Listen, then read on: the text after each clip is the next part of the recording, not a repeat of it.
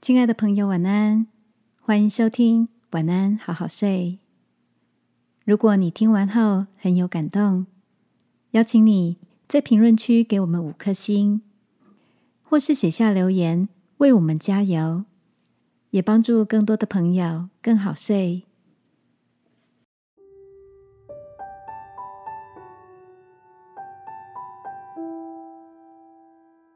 下结论之前。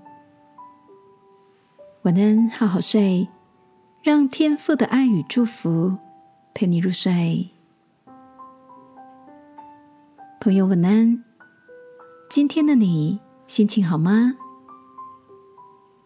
昨晚小侄子跟我们说到，班上有一个男同学，最近大家经过他身边，总会闻到一股臭臭的味道，而且衣服看起来好像没有很干净。也常常看见他穿同样的衣服上学。一段时间之后，同学开始嘲笑他都没有洗澡，而且也没有洗衣服。上体育课的时候，大家都不想跟他一组，觉得他很脏。听到这里，我和大哥大嫂都交换着一种“这个同学应该发生了什么事”的眼神。小侄子继续说：“后来我们才知道，他不是故意的。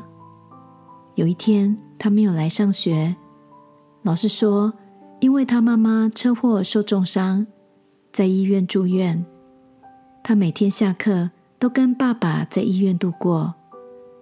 爸爸忙着照顾妈妈，根本忘了要帮他洗衣服。有时候在医院照顾妈妈到太晚。”回家太累，没有洗澡就睡了。小侄子说：“当老师告诉他们背后的因由，同学们才发现自己好幼稚，还伤害了同学。”在老师的鼓励下，他们一起写了一张卡片，跟这位同学道歉，也祝福他妈妈赶快好起来。我一面心疼着这位同学。一方面也像是被这个小故事提醒，是不是我们有时候也落入自以为的论断别人？耶稣教导我们不要论断人，免得你们被论断。亲爱的，你也曾经被人误解、错误的判断吗？那些不被理解的委屈，真的不好受，但相信。天赋认识那个真实的你。今晚，让我们为自己祷告，不落入主观的论断，造成他人心里的伤，好吗？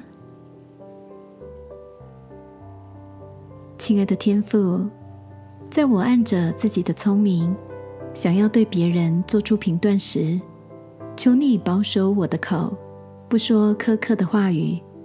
而能以慈爱的心理解对方。祷告，奉耶稣基督的名，阿门。晚安，好好睡。祝福你在温柔的理解中宽广。耶稣爱你，我也爱你。